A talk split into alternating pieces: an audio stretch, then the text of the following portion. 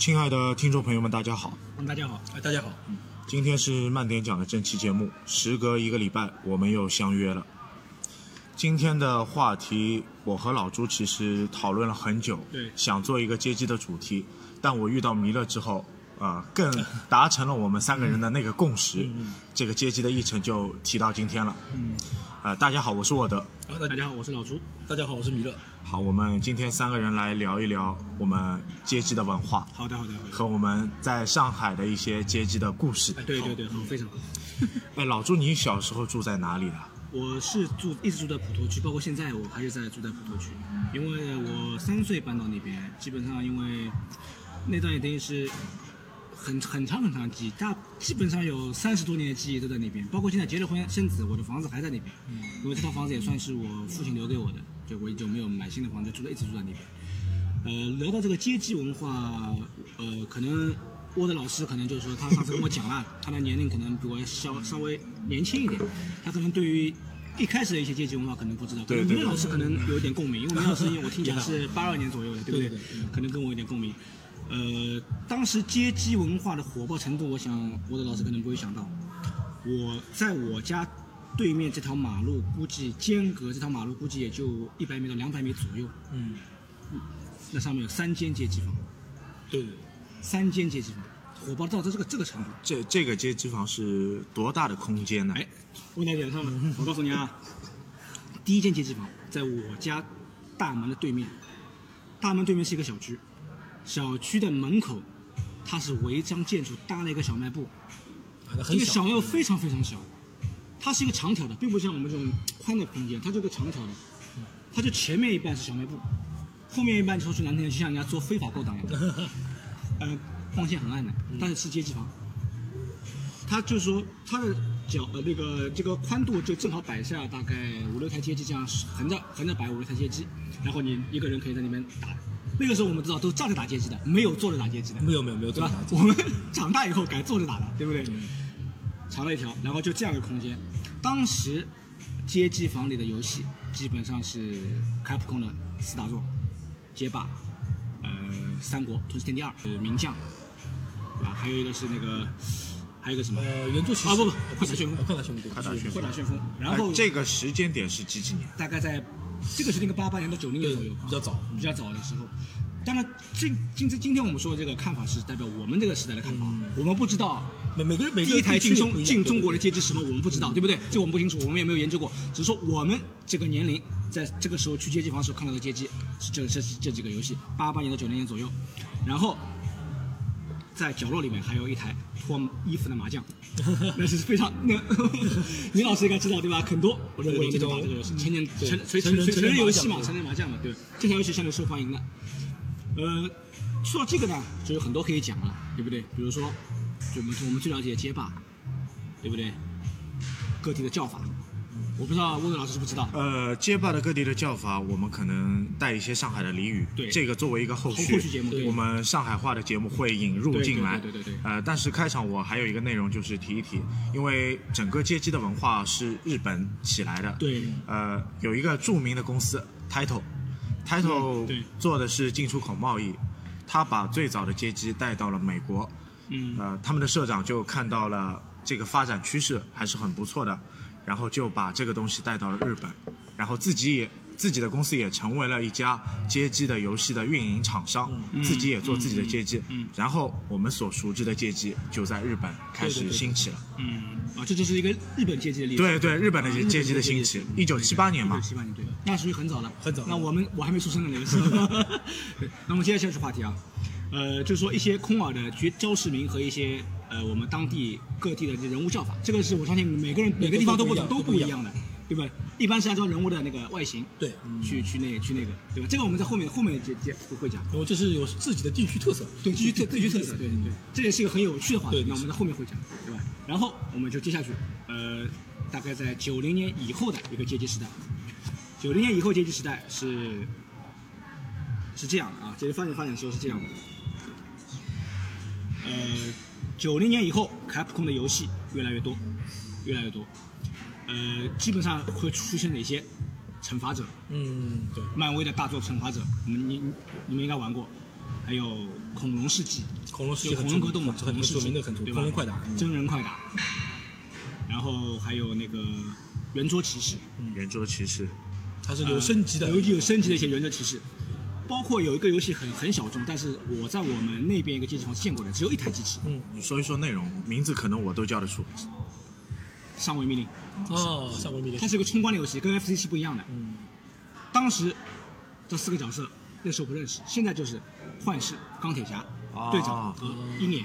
是四个人可以选的格斗。这台游戏在我们那边地图我见过，其他地方我没有见过。呃，这个你说的街机版的，其实它有一个 SFC 超任的，对对对，超任的版 MD 也有移植过，超任的版本我打过我以前我以前模拟器上打对对过。，MD 也有移植。上位命令，我一直以为是啊名将那个原名不不不，，呃两两两个内容两个两个内容，两个内容。名将这个游戏在土星上有的，对，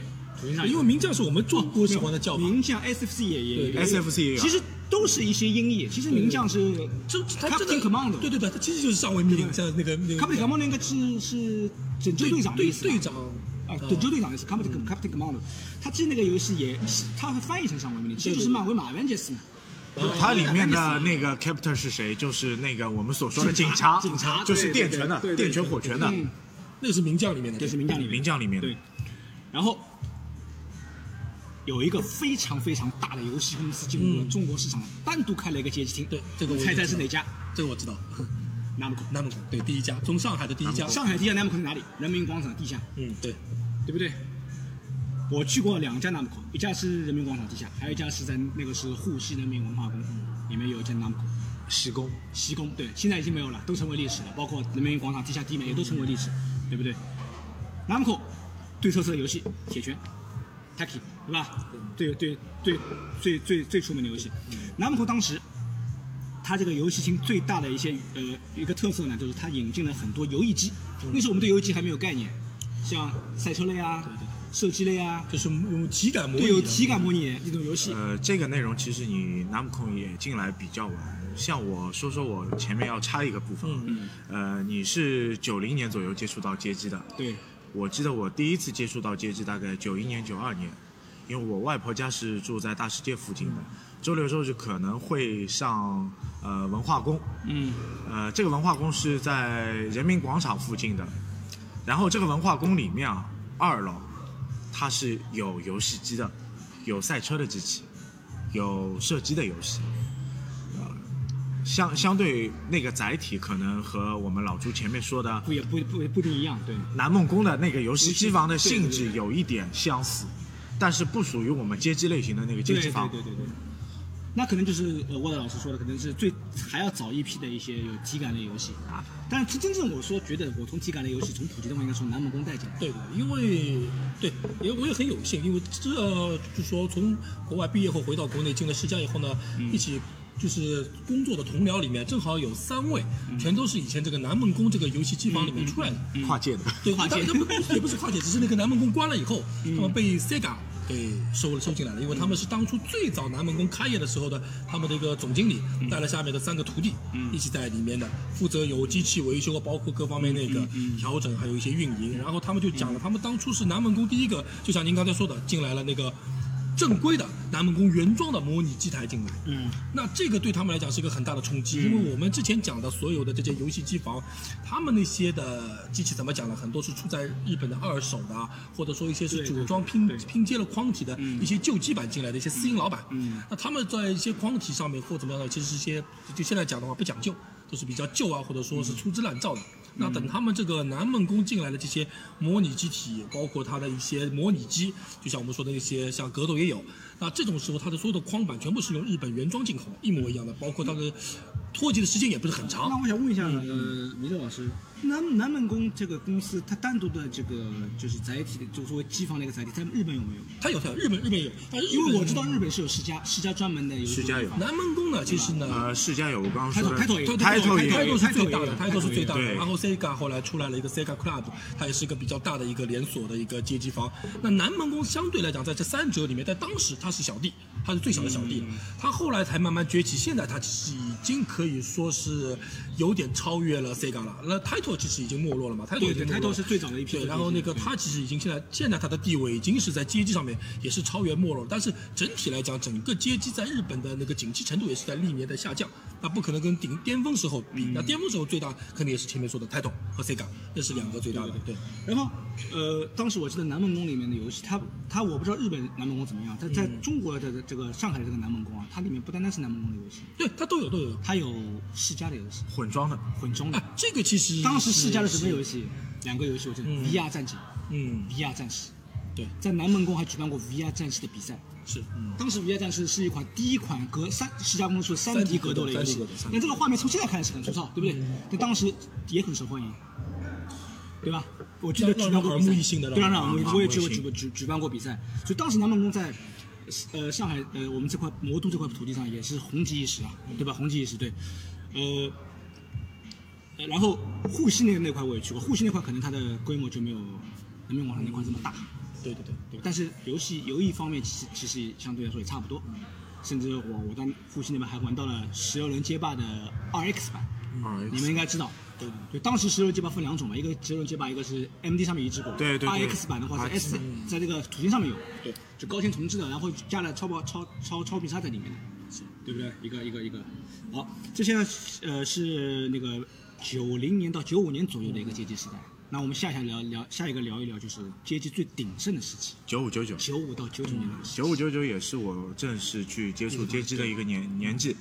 差不多九七年吧，第一次去就是象征性、真正意义上的街机房，嗯，然后去接触到了有有老朱说的啊《三国志》的游戏，也有嗯后来很红的呃呃越南战争，嗯，往后的九七格斗，对，一点一点去接接接触，然后还有一些我们台湾台湾产的游戏。IGS，IGS，IGS 很多游戏，包括《三国战记》啊，三国战记西游之西游记射射射传射西游传射传这些都是很耳目一新。还有最早有一个游戏，不知道大家知道吧？铁锅船长，哦，呃我有玩过，彼得潘彼得潘对对对对对对也可以选两台机器四个人，对，谁选的好，那个人生存性就比较强。比较。强。的，这这个打法有固定套路的，嗯。然后每个地方可能游戏规则不一样，嗯。啊、前进的板关，每个人都有一个拉动，嗯，这个可能我们后续再聊吧，对吧？呃，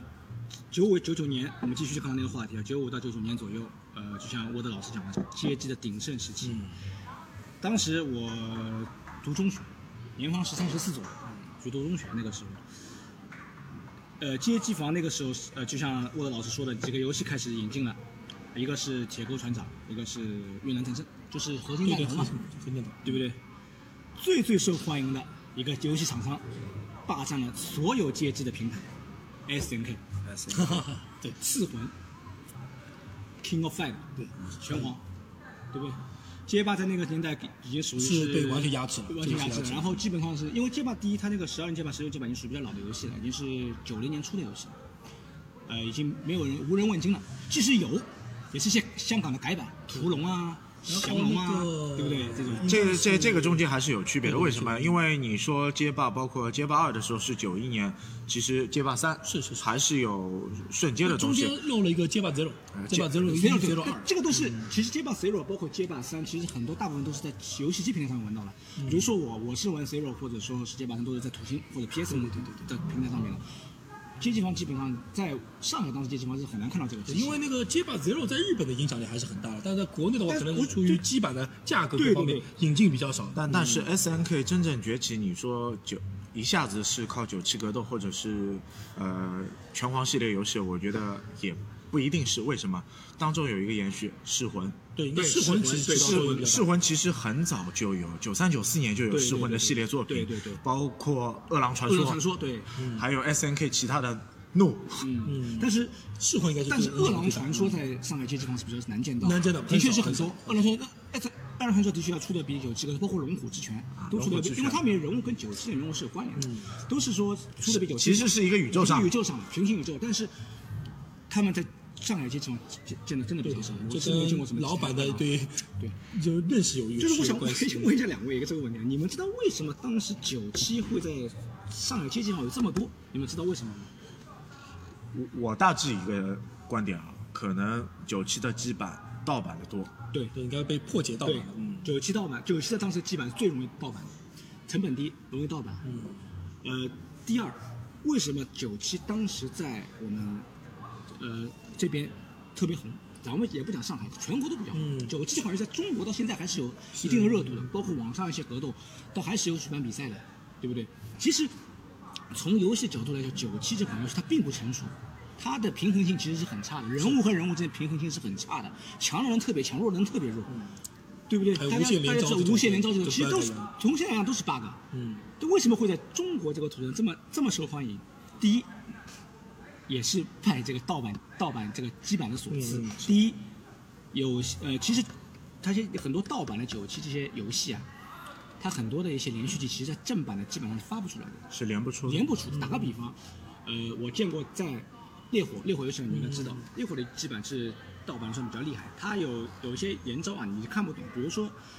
对狼的 Terry，他能够蹲下点八拳跟一个超超必杀，在正版的机版上面你根本做不到。啊，这都会有有区别啊，这样影响。甚至在卢湾文化宫里面卢宫也是个打九七的地方，嗯，它的二阶堂红丸也可以逆向点人八角跟一个超必杀，这个正版上也都见不到的。所以当时第一个是不平不不平衡性，第二九七的的确九七它这个游戏是有一定的畅呃格斗它的人畅快度设很好畅快是有个畅快度，包括它的音效什么是有个畅快度，所以当时在中国特别受欢迎。对吧？为什么九四不受欢迎，九五不受欢迎，九六不受欢迎，九七受欢迎？九七成了个爆款，确实它也是一个九九四和九九六其实玩的人真的很少，很少很少。街机房有机吧？有机有九六我印象很深，以前在那个曲阳文化宫里面有看到过九六的这个画。九五的平衡性更差，九五的平衡性差到什么程度？就是说你一套连招就可以把一个人带走。嗯，一排血的话，你如果一套连招，咱们也不讲九七那种什么，就是爆能量的模式，它就是普通的模式，一套连打得好，一个人就没了。所以九五玩的人也也也很少。对，九七只是个巅峰，但是全民全民对全民格斗王，基本上知知道的人都会去玩，对不对？然后其实从 S N K 角度来说来上来说呢，其实九七它平衡性并不好，所以它后面出了一个九八。嗯从 S N K 上面来说，九八才是我拳皇游戏的一个开端，嗯一个开端，一个平衡性的开端。然后你就是专门去钻呃格斗之王的游戏了，开启你一个新纪元。对对对，对，我就就就玩格斗我前面也跟各位讲过，九七的影响为什么很大？在我们学校里面，班级里面有个朋友带来一张那个九七的那个连招的日本的 VCD，然后大家就没日没夜的看，它里面有演示，从第一个人物到最后一个人物。这个时候真的是痴迷的不睡觉对对对不睡觉那那那张光盘被传送的全部不吃饭像圣经，不睡觉，像圣经一我。有一个朋友，他每天放了学嗯就去借这房，呃，买那个币嘛。嗯，就练说到。说到这个币，我没有讲的，那个时候币也便宜。这个币后续我们对，我们会讲，对，接回去。基本上一块钱三个这种币，他买他买一个币，那个那个时候机器已经有做的了，已经有做下来，不像我们站着打，对对对坐坐下来了对不对？九七时候已经而且是有做了已经做面对面的，九七年九八年开始有面对面的机器了，然后他就是扔两个币，嗯对面选一个人，这边选一个人，然后就练练那个连续技连招嗯，他可以迷痴迷到这个程度。他可以把一些连续技当贯口一样，像相声被贯口一样的百合泽、下清泉、下蹲拳什么清泉、超其比实这个文化可以当贯口是是这个时候这是当时进的一个阶级文化，是我们小时候的一个阶级文化。嗯，然后包括像电软也出过什么格斗天书之类的格斗天书这样的这样的杂志。对对对，格斗天书这样的。就是像我这种平时他不爱太玩格斗的人，也在九七那个时候也是耳濡目染，对对耳濡目染以后自己也要上手也要玩一玩也会打一打对对对对，都你可能说完全不会打街霸了或怎么会有，但是你说完全不会打或者没有摸过九七的，我觉得真的很少很少，应该太少了。对对对，其实当时男孩子基本都都，都会玩一玩，摸一摸，对。对不对？其实，在这版里面，你发觉还有一个窍门，选一个隐藏人物出来对，大蛇是不是？啊，大蛇，不一样的机房规则不一样，哎这个也知道是没选出这个也是拓展。这个因为我看到过真实案例啊，我也看，我也有这个很恐怖，的啊很恐怖，很恐怖。这个我的老师，这这个也是，其实也是当时的一个街机文化，我也是见过的。呃，你们、你们、我们、我们三位，你再仔细想一想，当今世界哪有打一款游戏要人为规定规则的？不能防空爆发，不能无限连击，不能怎么怎么怎么。这这这个这这这个可能是我们现在那个时候针对大蛇的。其实每一每一个人物的无限连击啊，其实规矩啊都是不大明的。对，都是都是什么是什么卡墙角都死不死踢踢人家，对不都不可以。这个就是硬查的，对对对对对，就是好比一个叔叔硬打你，这个恩恩师案例，我们分享一下，啊这种插一下分享。我在烈火见过一个真实案例，呃两个人格斗，当时我们在格斗的标准是不允许嗯防空爆发。什么叫防空爆发？就是跳过去不允许超必杀，因为防过，因为九七这个游戏你翻跳跳跃的时候超必杀你是防不住的，对这个时候就是必中的尤其是八成的那个八之五你是防不住的。这个判定其实比较有 bug。对，这个是 bug 很厉害的。第一步，第二头晕不能打。街霸哪有这种规则啊？没有没有，我们打街霸里头晕不能打吗？头晕说明我连续剧打得好，你头晕了，哎，不能打。就就就就意思就是不能趁火打劫。对，第三，无限连招不能用，对吧？我们知道九七最最简单的无限连招就是 turret 能量补充对对对 power charge，对不对？撞一下下进打一下撞一下打一拳下我见过两个真实案例，第一个真实案例是在烈火，呃，两个人格斗的时候，有一个人用了超超必杀用了一次，对面那个人说了一下没有响，第二次他又用了，直接一个椅子飞过来，流血事件了。其实人家开始是先礼貌的提醒一下，对对对，提醒一下。不是先直接就跟你发生肢体对，冲突。真的就是一个椅子飞过飞飞过来了，就飞在我旁边，对吧？这就是一个一个一个流血的意思，然后就吵起来了。但 但也后面没动手。第二个真的你是动手的，那时候在哪里？在我记得在那个时候在那个静安区的大田路那边有个西海电影院，现在也没有了。西海定位楼下有个机房，就是因为一个人用了一个 turret 的能量补充，然后那个人旁边那个提他你不要用，然后他我们上海话就是说自不爱劳，直接打那那个人旁边说你等着，然后去叫人，对的，叫人叫人过来把他打了。这个很多，这个以前到经常看到所以说。现在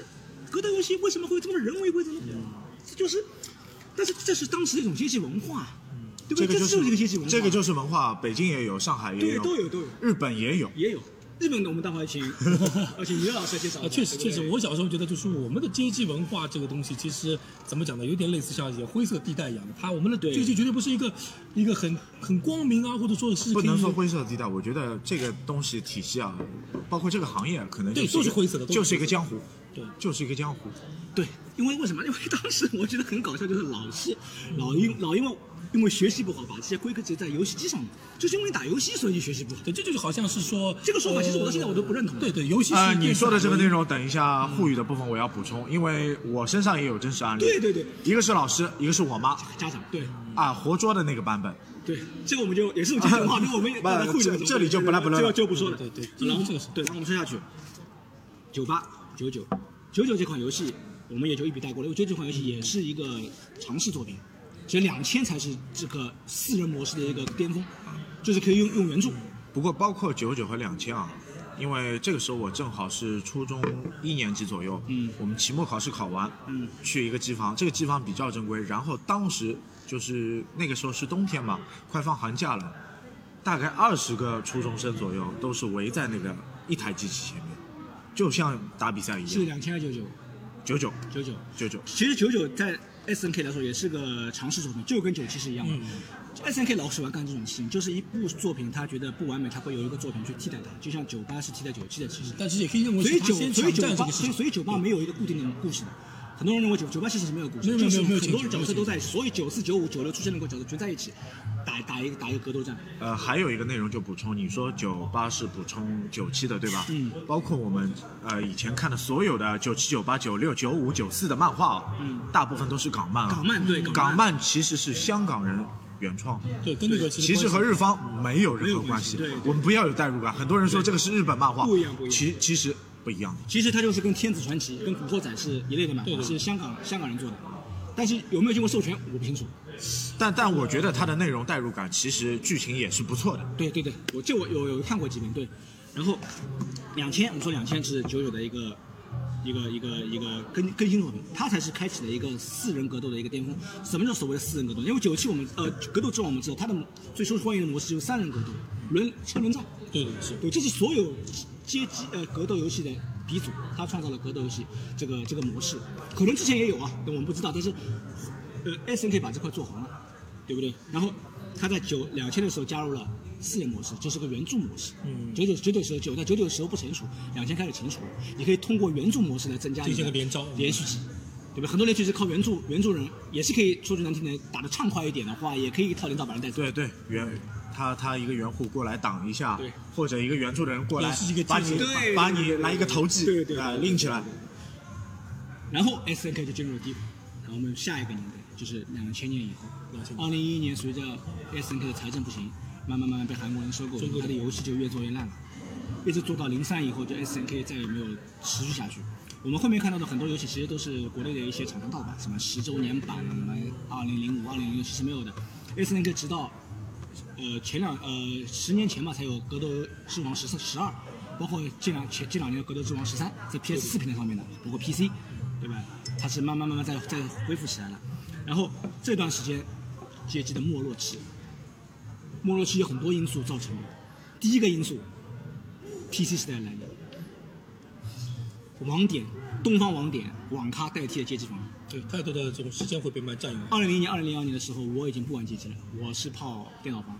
因为因为最早游戏红警，然后帝国时代、星际这些游戏，三角洲，三角洲对对，包括 QQ 聊天。因为因为那个时候你长大了，青春期开始萌动，街机 街机房其实被你唾弃了，你你你不爱这里对我的吸引力已经没有那么大了啊，你已经不爱这里了。这这这这也是一个因素造成啊，很多人都去混混进去，包括后面 CS，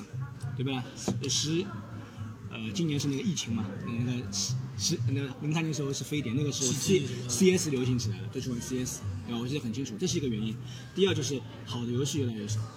，DSNK 没落，对吧？第二，街机游戏可能也是卡普空在苦苦支撑，但是卡普空也没有什么像样的新游戏。呃，卡普空在后期的游戏较受欢迎的，我们在我在我们上海这边本地街机房也很少见到，但是我在一家游戏房见到过，是什么？街霸四。六前零六年呃一六年出街霸五嘛，他街霸四，就是开普空的一个大作，但是我在四川北路那边街机房是见过的。欢乐广场，对，包括欢乐广场日本也有街霸四的比赛，对对就可能街霸四在日本是完全街霸在日本的这些影响力和我们在中国的影响力可能比我们更强一点，包括他们街霸街霸街霸作为一个格斗载体的一个开山鼻祖啊，它是影响了格斗游戏的一个新浪潮。它把所有的一些不认识的朋友通过街机房作为一个串联，嗯。呃，比如说我在街机房能认识老朱这样的朋友，对对对。呃，老朱可能认识弥勒这样的朋友，大大家一个线下的互动，然后再因为比赛英雄惜英雄，对对对对不认识的朋友到不同的街机房，我们有不同的游戏规则，你熟悉我的规则，然后我们用我们的规则硬刚，对。然后相互去去传传道。包括呃日本现在的街机文化，它的比赛还是在举办，就包括街霸五，包括拳皇十三，是对我们中国也有派代表过去，知道吗？导师最厉害的打格斗游戏鼻祖哦，最厉害的鼻祖，最厉害的导师小孩，对吧？日本人都打不过他，甚至日本人为了他要去改游戏的游戏的一些平衡性啊，小孩用这个人太厉害了，我要改一改，或者说小孩已经规定这个人不能用，小孩是很聪明真的很聪明，很厉害。包包括现在出来的大口啊，对吧？一些一些格斗游戏的一些翘楚，对不对？当时街机房慢慢慢慢慢慢没落，基本上看不到什么新游戏，对不对？但是也会有一些新的游艺机游戏，打比方太古达人、Namco，对跳鼓，太古达人比较后面一点，但是九九年鼎盛这个点跳，舞机，这个点你跳舞机你就说了迪迪亚，迪迪亚迪迪迪亚对吧？我们痴迷，人人都痴迷。对。对对对对对。人人痴迷。迪迪亚当中，我们后面还有一个就是拍节拍的机器那个叫 DJ 机，DJ 机机叫 DJ 机，对，DJ DJ 机是后面还有一个四手的四手的拍的机器。Pop Music 不是 Pop Music，那应该是什么？是那个呃狂热节拍，啊，狂热节拍狂热，节拍好像应该是。这个游戏呢，其实呃，作为我来说玩的比较少。嗯，第一是音乐类，嗯，第二大多是很多是这个我觉得你你不会手残，为什么？你打九七啊不不不，打九七九八，很多其实都你是你这个应该应该不错的。很多都是女孩子在玩，都是女孩子在玩这个游戏。这可能我觉得认知层面上还是还是有区别。那个我觉得我觉得确实嗯我们中场先休息一下，送上一首跳舞机的啊这首歌歌曲，很熟悉了，对。让大家去休息一下。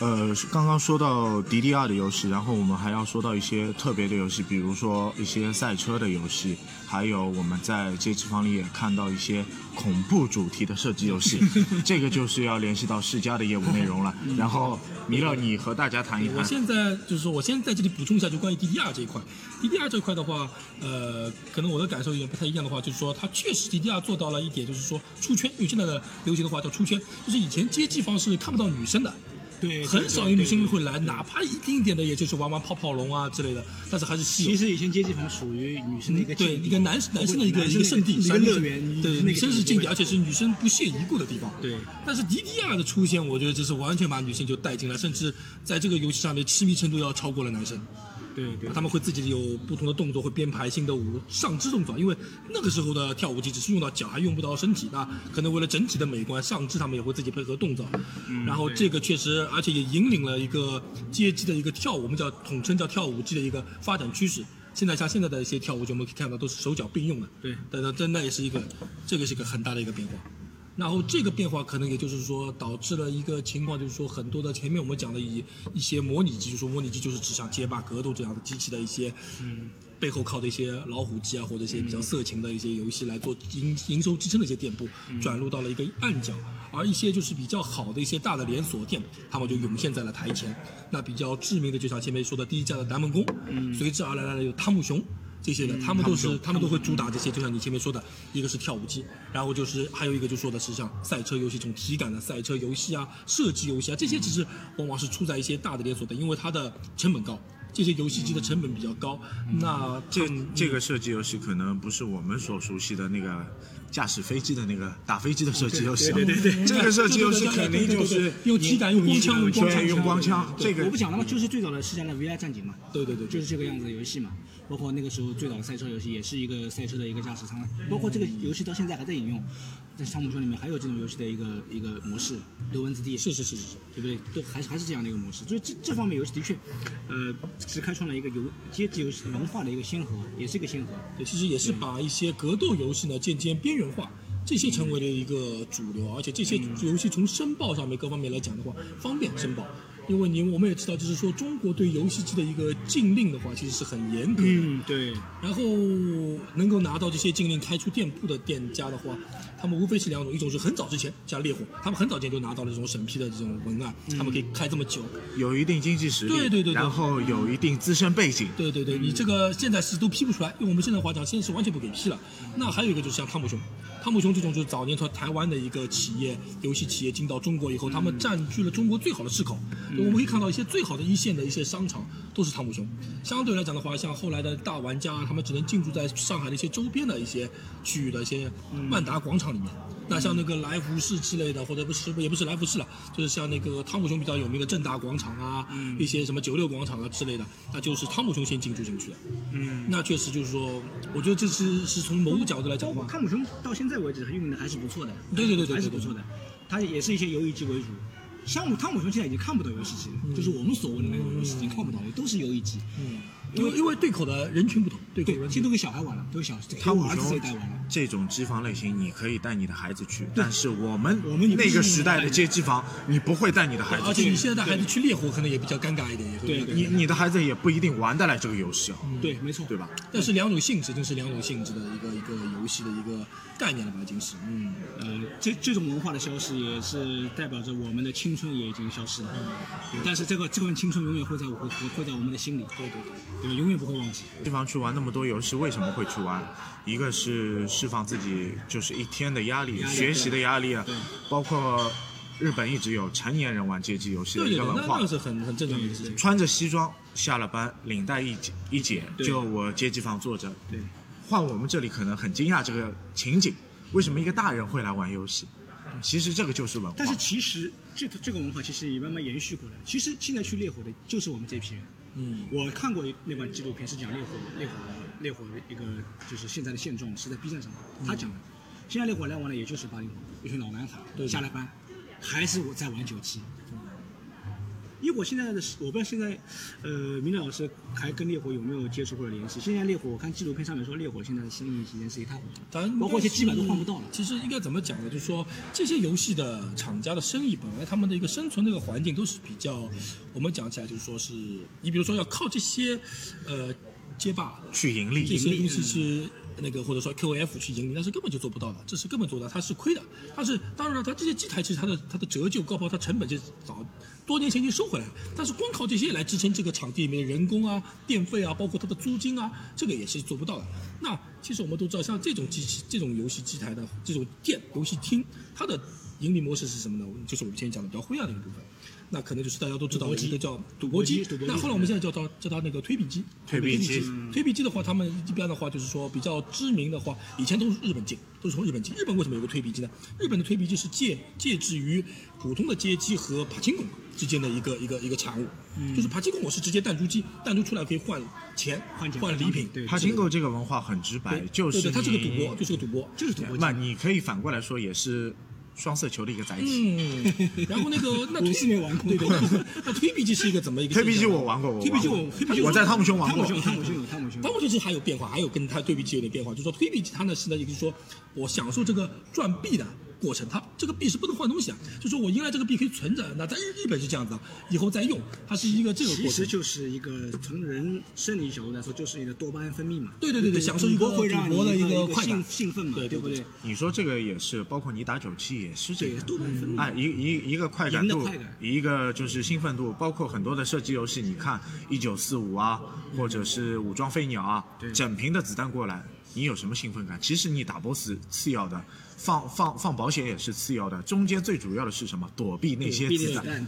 这个你你可能不一样的感受。对对。那推币机的来讲的话，其实日本推币机的历史也是很早就有的，包括 Se- Sega，呃，我自己在 Sega 里面做，我就知道 Sega 做了好几款推币机是非常好玩的。它这是趣味性加推币，不是像国内单纯的就是必进必出这种感觉，就像呃，国内有一款游戏是彻底把日本的那些以前的经典的推币全部打死了，这就是最出名的叫捕鱼达人。你不知道你们有没有玩过？其实手机上面也有捕鱼达人，它就太太简单，就是说一个网到一个鱼就是多少金币就可以出来或怎么样，它就是说简化了一个游戏的一个过程，但是呢，它就是增加了一个爽快感，一个爽快感的话，它其实是很讲究趣味性，它并不是说单纯的说啊就是抓到这个鱼就是换金币，它是有个流程、有个故事、有个情节在里面，包括是一档一档的奖励雷雷系累积到之后再开个大奖出来，它是这样子一个过程，是不像捕鱼机那么直观，而且捕鱼机它一个机台可以围着个六七个人一起玩，那是一个很大的一个吃币量。那相对来讲的话，Sega 的一些这种推币机最多是一个人、两个人，最多四个人，四个奖四个人是最多了。它从吃币量上面也无法跟捕鱼达人做，所以就最后被捕鱼达人打死了。那在这之前的话，呃，那些推币机是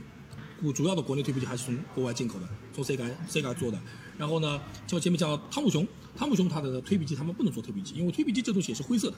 他说它是就是像我们讲的，它是在明文规定上是不允许出币的。我们中国有这个规定的，在街机方面。那汤姆熊，所所以汤姆熊有一个改版，对他改了一个口，嗯，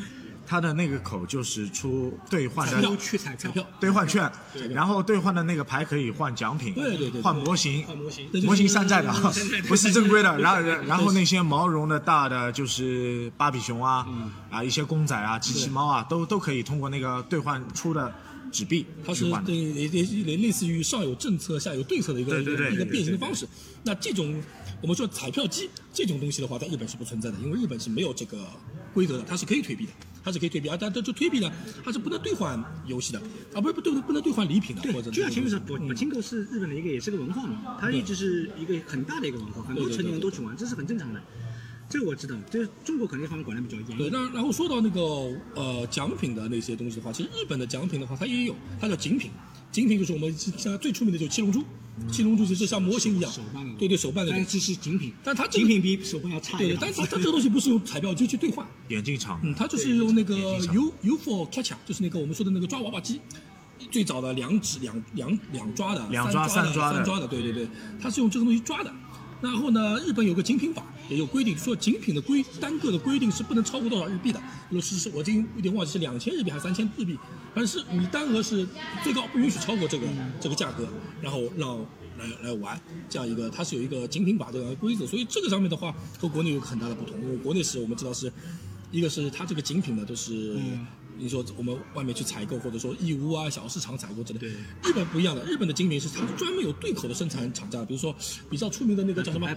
对对，就是那个《机器人大战》《机器人大战》那个那个厂家，对，它是最出名的一个精品制造商。然后包括万代什么也有也有做也有做。然后他们日本的，比如说你，因为我们要知道日本不存在盗版这个概念，也没有说是三无产品这个概念，所以它这个精品必须是从正规的一个渠道来弄。所以日本有专门这种精品的制作的厂家。那手办的话，就像你前面说的眼镜厂啊、万代；毛绒玩具的话，它有一个比较出名的一个，就是一个三洋公司，就是我们知道的像那种轻松熊啊，还有那个 Hello Kitty 啊，都是那个公司出的代理的。当然，但是但是精品和和就是我们在商店里面买的那个模手办也好，包括毛绒玩具也好，它在制作的工序上面、工艺上面还是有区别的，因为这个东西是有有要求不一样嘛，因为它比较便宜，它可能对生产的一个成本压缩。包括什么都有讲究，包括 Sega 自己也出那个精品，Sega 拿到了迪士尼的授权，也出过很多迪士尼的毛绒玩具之类的，也是这样的。对，它还有很多载体的东西。而且而且日日本阶级文化，日本阶级房管理要比我们这边严格。啊，那是很严格，很严格。我记得我去过一家，我去日本玩的时候，我去过一家在冲绳。嗯。呃，当时就在二零一五年，二零一五年的时候，我带我儿子进去，他不允许你进去的，你带小孩你就不能进。我们。在可能在我们这边那个时候，你带个小孩你就可以进去。不行不行，他是未成年人进，他就是不允许不允许，哪怕你大人带着你也不允许进。他就问你小孩几岁，我说我说那时候我还是五岁，不可以。对的，那那是不可以。他未成年几岁 可以进的？那我就不清楚了，估计要可能也是。他是也是根据那个就是说东西来决定的，比如说像那个在那个秋叶园最出名的那个 Sega Club 里面，它分很多层。那最下面的话，大厅的话，就是我们最比较出名的是那个。拍照片的那个什么大头大头机，嗯，那个那个就是女孩子喜欢的，那种的话，你大概未成年的话，你高中生、初中生也能进去拍，就是也是有年龄段位的。你再往上面一层，第二层也许就是我们说大型模拟器。可能可能可能你儿子如果五六年级了，大概应该差不多了。你拍照应该可以。这个一楼，因为它这一楼开放对外嘛，就是肯定是最所以最那个。所以这也是我遗憾，我很想体验日本阶级文化，他不给我进去。你让儿子在门口站一会儿，不可能，他让儿子站，这个不放心的，对吧？玩具店可以可以带你儿子去逛一逛。我就想去。体验体验一下日本阶级文化。第二，我想看一看日本现在流行的什么阶级。那他没有给我这个机会，这就比较遗憾一点。日本的话，就是说我们可以看到，就是说相对来讲，像我们现在比较，其实我觉得其实大形势上面也是跟中国一样，就像那些格斗机啊或什么的话，呃，日本现在你现在看到格斗机能够打门面的，就是说放在比较显眼的位置，说玩的人比较多的，其实就两个，一个是街霸的，现在是应该街霸五，现在五了，还有一个就是铁拳，铁拳的六。铁拳六开始了，我贴六的那个加强版什么，这个是在日本玩分的，因为它是可以联网的，联网的包括可以进行联网的影子对战啊或者什么，这是因为在国内是不具备这个。我们的网友可能包括一些网友身边的朋友对日本的那种概念，好像觉得日本人 A B 文化这么发达，或者他们肯定很开放，对于对于色情啊或者对于那些肯定很开放，其实不是这样的。日本对于性方面也是比较保守的，并不是我们想的。我就看了这个，但这方面他发售这篇这个东西肯定要免比我们中国要开开放一点，他们允许发售这些关于性方面的一些对，其实他其实其实他在电影上面有标注嘛。其实你看到看到“硬轮”两个字，你就知道有有血腥的，有有有有我们值得 cut 的东西。其实。日本人对呃新闻呃这种性方方面其实也是很保守，并不像我们所说的那种。你其实一样，我觉得，比如说他们打码，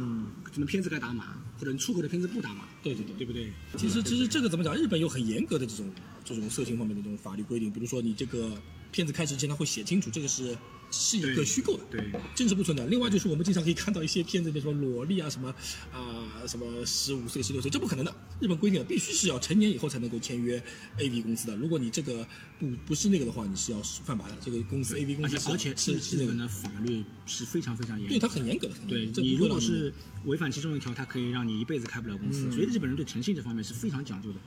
包括他做生意时候欠款，或者说他的名声是非常重要。为什么很多日本人因为一些名声问题要自杀？就是因为他的名声坏了，他的一辈子做做不了下去的事情。就像一个超市，你如果你卖了假货，你这个超市可以告了你一辈子开不了。对，所以说这点就是比我们中国严格严格很多。关于 A B 这块的话，其实我觉得是一 个岔开的话题，因为这这个话题了，你这个这这个差得远了啊，这个无轨电车、五幺一都都回来了，都回来了这个不能不能再再讲这个不能再讲讲媒体的，对。但是反正日本是，其实你不要看它各方面的这些呃风俗文化这么的昌盛，它其实它都是在一个法律规范的一个限制之内的。这个都是有限制。相反，其实我倒觉得，其实中国有些电影或什么，它不精心分级分类的话，反而容易让小孩子在无意当中造成了看的。就像日本小孩，你是很难看到他这个年纪不该看的东西的。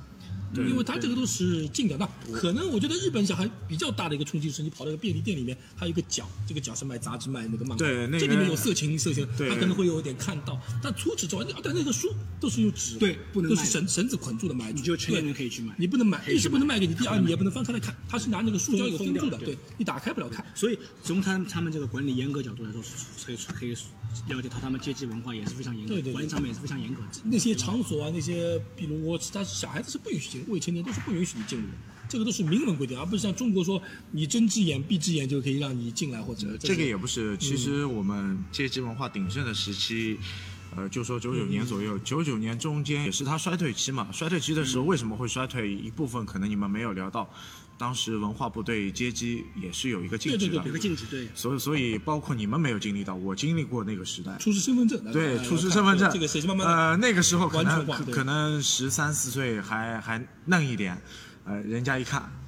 小朋友你回去吧，你没有身份证。我有一个同学长得比较老，十三岁就长胡子了，那么人家就说你大概十七八了吧，就进来。后来我想，为什么他能进去，我就不能进去？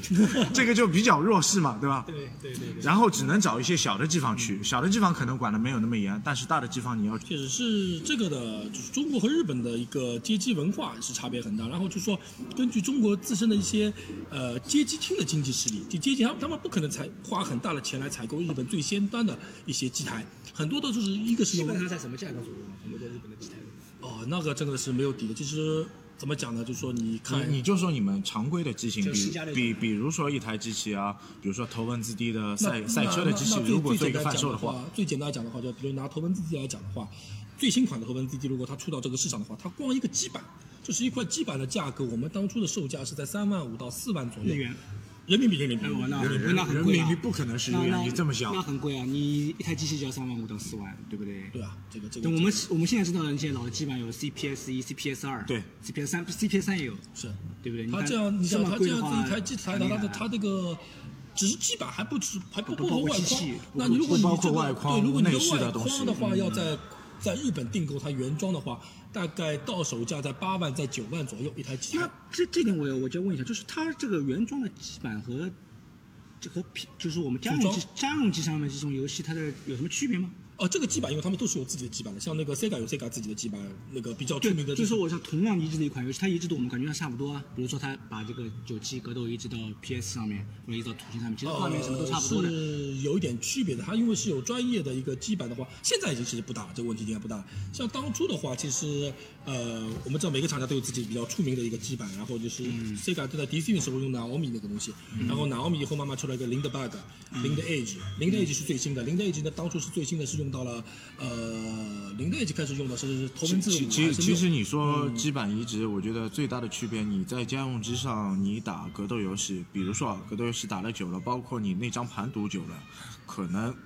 打到某个环节会有一个卡点。嗯，街机没有这种问题。街机没有这种你看不到的。街机唯一的卡点是什么？可能这个基板是山寨的，然后你打一个《射恶传》或者《三国战记》，死机是吧？四个人一起如果发招的时候跳帧，挑成跳帧，这个可能要卡机的，这个有问题的，绝对有问题的。那其实现在来讲的话，现在因为随着家用机的机机能的不停的在提高，像是到 PS 三、PS 四的时候，已经是完全可以移植了一些就是街机的东西了。比如说像我们说的那个呃头文字也好，前面说的鬼屋这种也好，这种已经完全移植，完全不用，因为它这个基板其实。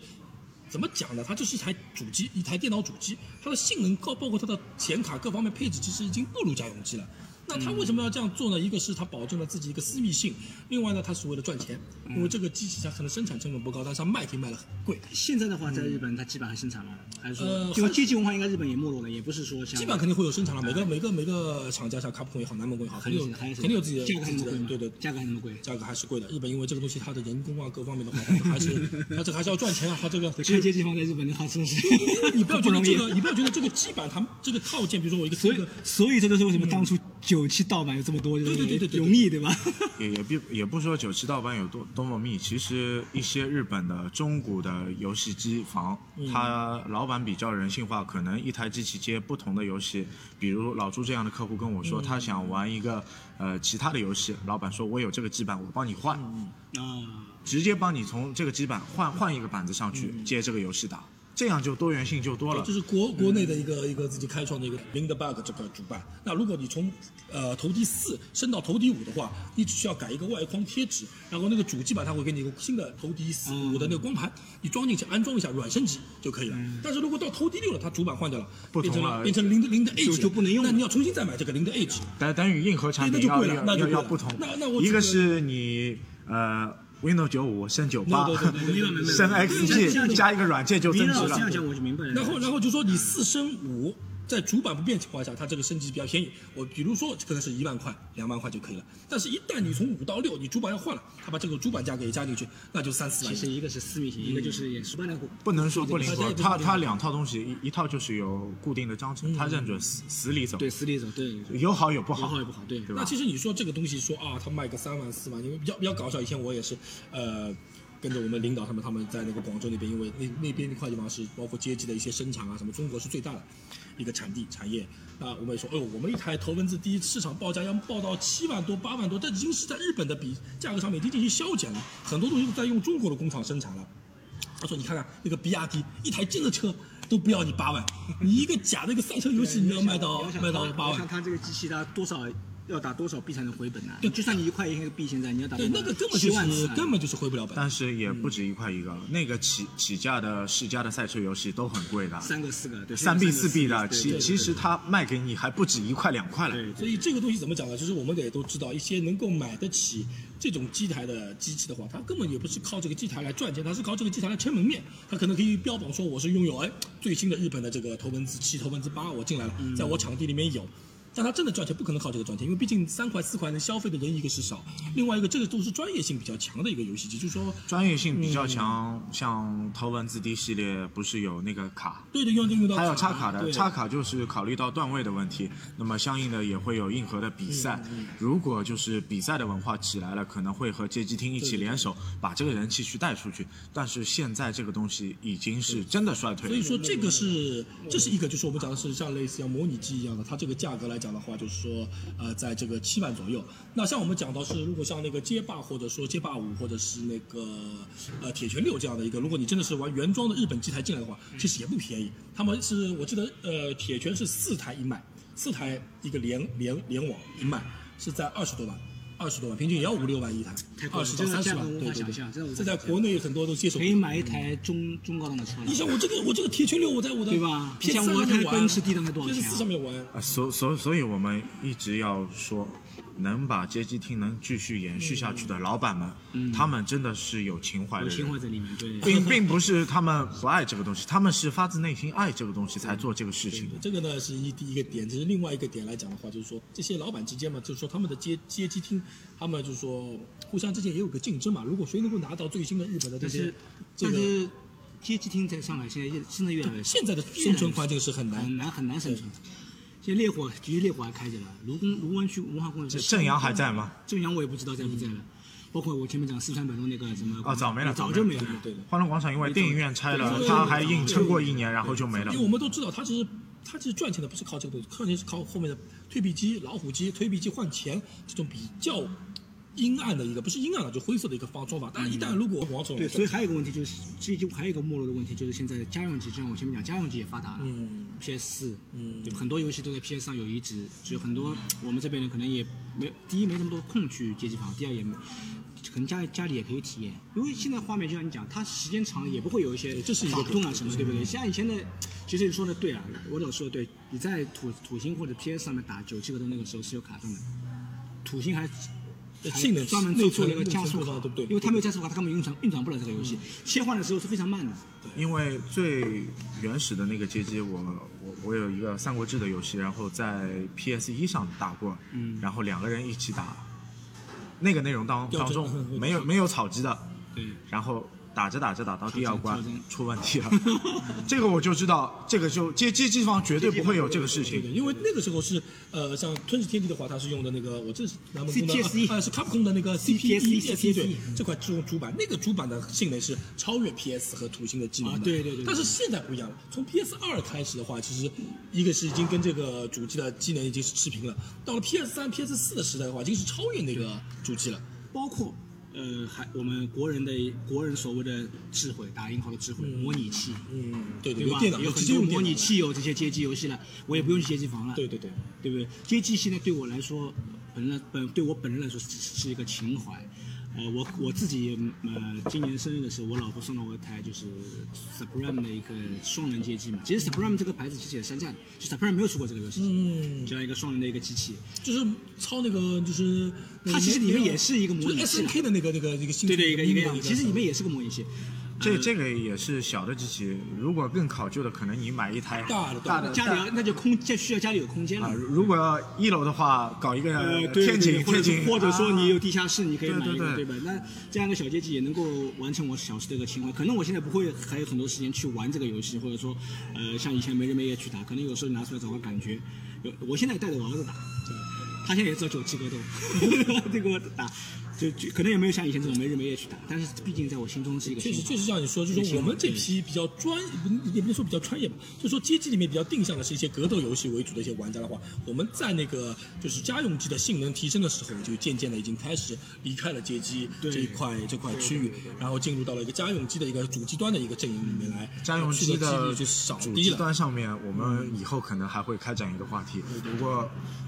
我觉得手游的兴起啊，可能对于对对于街机啊，这个对于我们 TV game 也好，啊 PC game 也好是，都是大的冲击。其实我们离开了这个街机的时候，对街机打的影响的话比较大的话，其实还是些像烈火啊、正阳啊这些类型的，就是呃，我们讲不是完全绿色的一些阶级性的影响，可能会有一点。嗯。但是真正的话，像那些汤姆熊啊、现在的城市英雄啊，还有那个就是大玩家啊这种类型的游艺机场所的话，他们的影响其实并不大。他们还是就是说，呃，该有很自己的盈利点，包括他的彩票机也好，包括他的我说他们这些体感机也好，包括打枪的游戏，包括开赛车的一些游戏的话，他们还是赚钱的。直到呃两两样产物的出现，我觉得是对那个他们进行的是一个非常致命的一个影响，就是一个是手机，手机的出现，就是说我们那时候在在觉得说，哎。呃，手机为什么会跟那个街机会影响很大？因为街机它的主要收入源，这些街机的场所收入源是在于，比如说我带了女朋友去看电影，我们早到了一个小时，没没没地方去，那怎么办？哎，旁边有街机。去会一下玩对，虽然那个街机单价可能汤姆熊会比较高，比一般我们去那些模拟机厅的话要高，烈火那些高，他可能玩一局就是三块钱。你玩一个好一点的一些模拟的打枪的游戏是八个币，或者说是一个赛车啊这种大的就体感赛车的话是十个币这样的话，但是你你进去玩还是会玩，包括女孩子要换娃娃、换礼品，对吧？彩票机那个钱是几百块、几百块投进去的，所以他们是不缺赚钱的。那直到了就是说手机出现，为什么？手机一旦出现的话，它一个很致命的一个伤害，就是我们当初也在说，为什么每年每年这个游戏机越来越难卖，越来越难街机厅越来越难，哪怕是健康的都很难做。那是为什么？以前不存在这个问题，那就是因为在我去等女朋友或者跟女朋友准备吃饭之间的这个时间段，或者准备等电影的这个时间段的时候，以前没地方去，那我们去街机厅。现在每随时随地对每个人拿个手机，随地就很快这个时间就磨光了。可能你找一个星巴克啊，或者对对对喝咖啡的麦当劳，或者玩玩手机怎么样，哪就哪怕就旁边有位置，你坐一下。对对对对对，这个街机文化可能就已经有点流失了。这对对也是个冲对对对所以所以他们现在讲，就是他抢走的不是说是游戏活动，他抢走一个东西叫时间，他抢走是时间，就说这个时间段原来是留给街机的时间段，现在被手机完全抢去了，这这是一个这是一个很还还有很多内容，我觉得可能沪语的部分，我觉得可以再开展下去对。我们就聊到这里，我们也和那么多听众说一声再见吧。好的好的好的。各位听众再见。再见再见，嗯。